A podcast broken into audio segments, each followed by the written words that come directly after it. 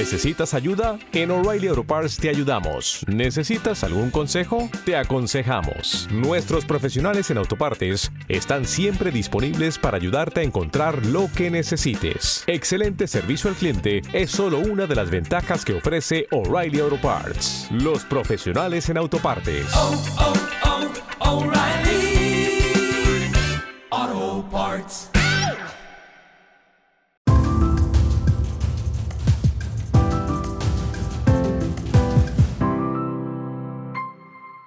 Bienvenidos al podcast semanal de mercados de Santander Asset Management del viernes 3 de febrero.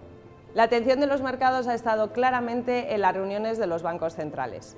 El BCE, según lo previsto, ha subido 50 puntos básicos y sitúa el tipo de depósito en el 2,5%. Y en el comunicado ha incluido también que prevén que la subida de marzo vuelva a ser de 50 puntos básicos. En Estados Unidos, la Fed ha continuado moderando el ritmo de las subidas y el anuncio ha sido de 25 puntos básicos. Los inversores han valorado positivamente que tanto Powell como Lagarde hayan tenido un tono que no ha sido restrictivo en las ruedas de prensa.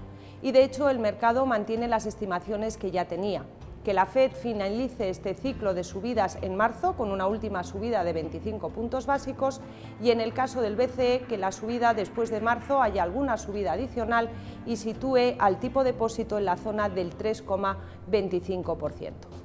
Esta valoración positiva se ha dejado sentir en los mercados de renta fija con compras de bonos de gobiernos a lo largo de toda la curva, tanto en Estados Unidos como en zona euro. En todo caso, los tipos a corto plazo continúan relacionados con las expectativas de subidas de tipos oficiales y la TIR del bono del gobierno alemán a dos años sigue situándose en la zona del 2,5%.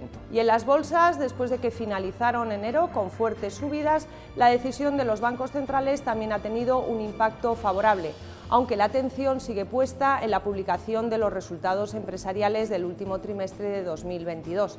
Y también la atención se centra ya en la publicación de los datos de empleo en Estados Unidos.